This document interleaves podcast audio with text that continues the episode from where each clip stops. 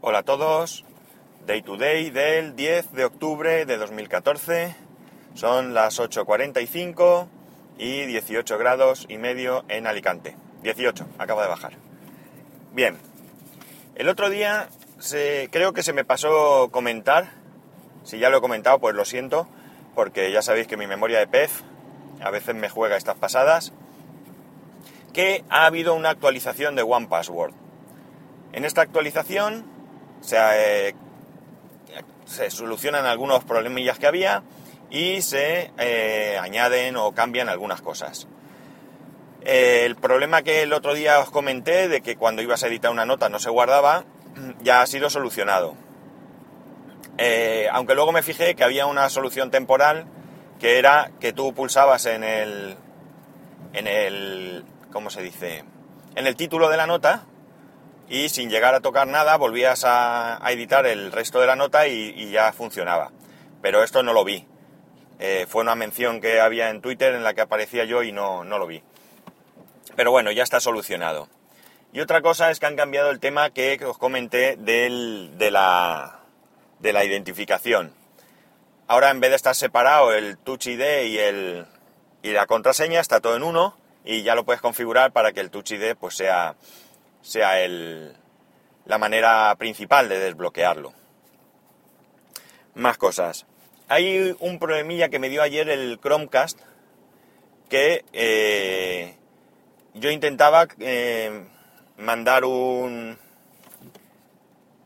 No, ¿qué estaba yo contando? No era esto. Se me ha ido... Bueno, voy a mezclar dos cosas. Eh, el fallo primero, vale. Eh, un fallo. Yo estaba con la aplicación de bandy.ly, ya sabéis que es esa aplicación para poder visionar los contenidos de series.ly sin publicidad ni nada. Y no me aparecía el, Chromecast. Al final estuve, bueno, había reseteado el Chromecast y demás desde la aplicación de Chromecast en el iPhone y no había manera. Y me puse a buscar a ver qué, soluciones había por ahí y encontré una respuesta de la gente de Band bandy.ly, que simplemente decía que se reiniciaran el dispositivo, el Chromecast o los dos. Así que yo, para ahorrar tiempo, reinicié los dos, pero el Chromecast ya no reiniciándolo desde la aplicación, sino desenchufando el USB que le alimenta de electricidad y, y reinicié el iPhone y nada, se solucionó el problema. No pude ver una serie que quería ver porque iba a trompicones era un problema del servidor porque luego puse otra y sí que iba bien, pero que sepáis que esto se puede solucionar.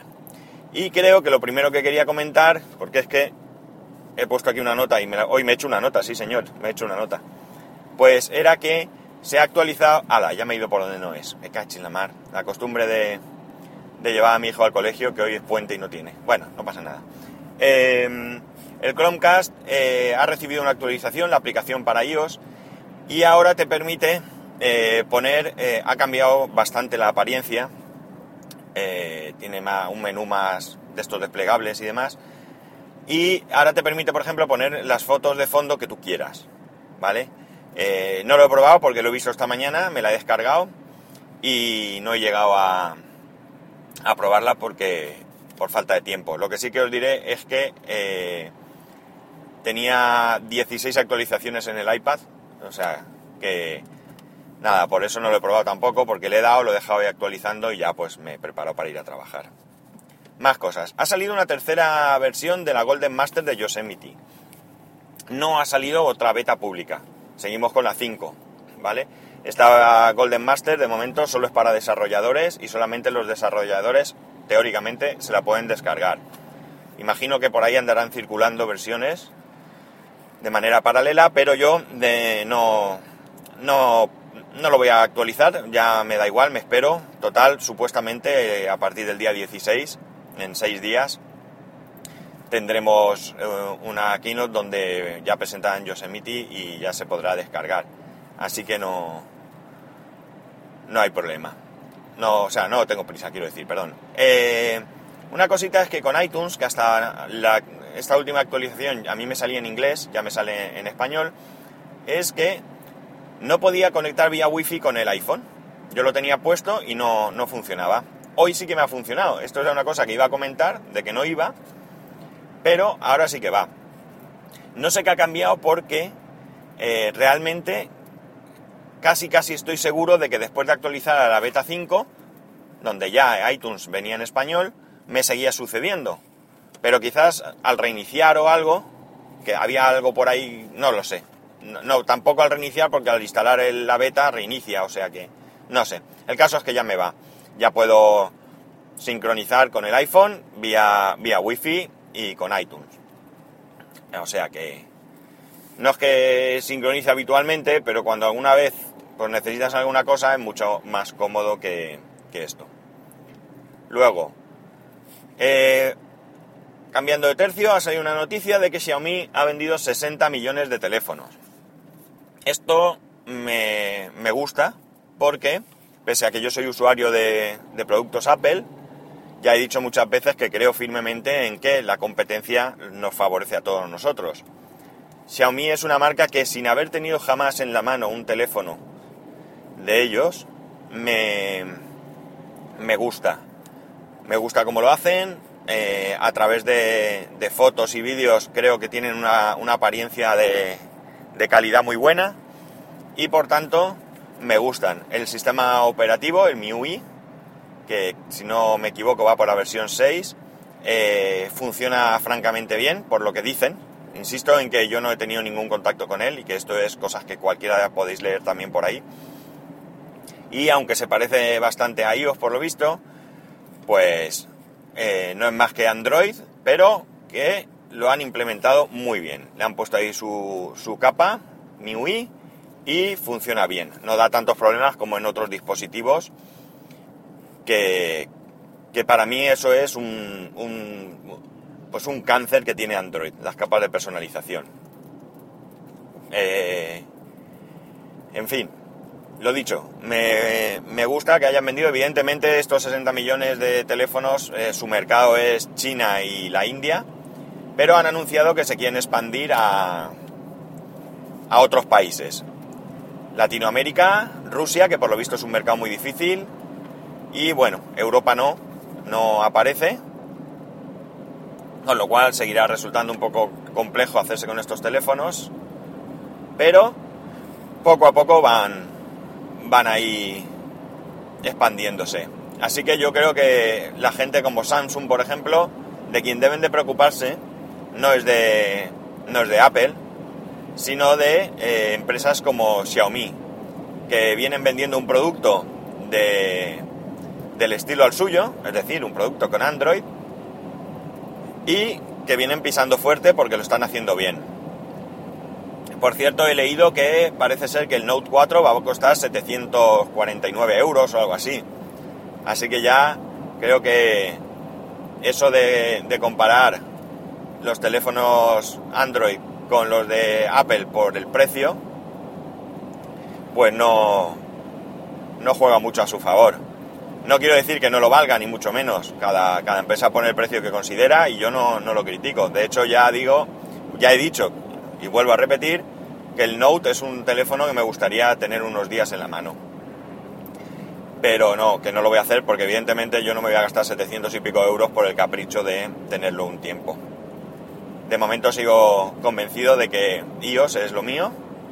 Tengo todo montado bien, no he hecho en falta nada y si probara un teléfono Android, tendría que ser un teléfono que funcionase bien para que no me decepcionase inmediatamente.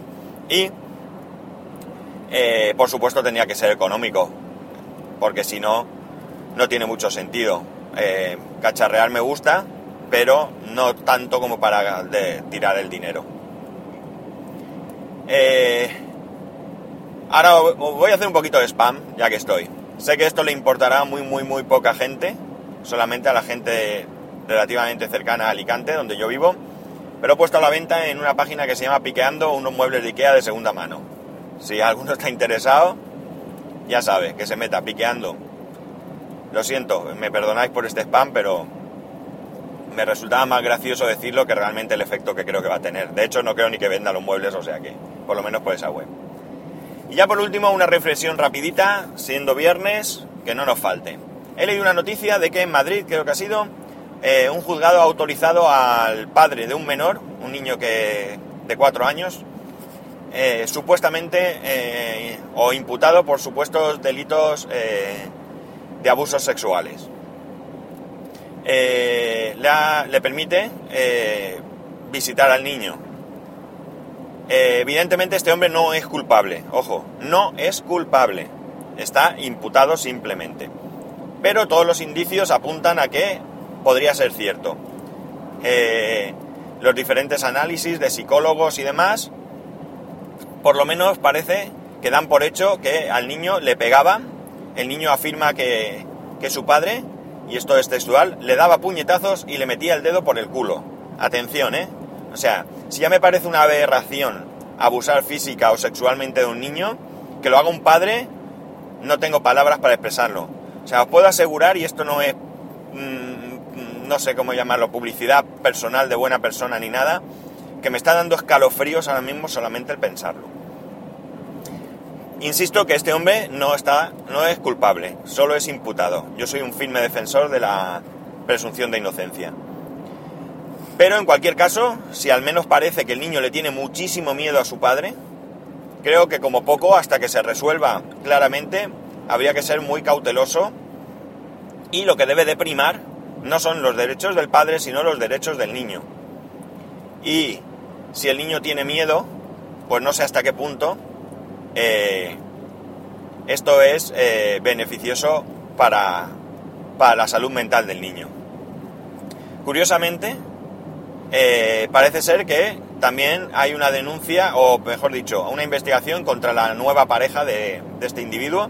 Está divorciado de, de, la madre del niño, o separado, o lo que sea. y parece ser que también hay indicios de que la pareja abusaba del niño.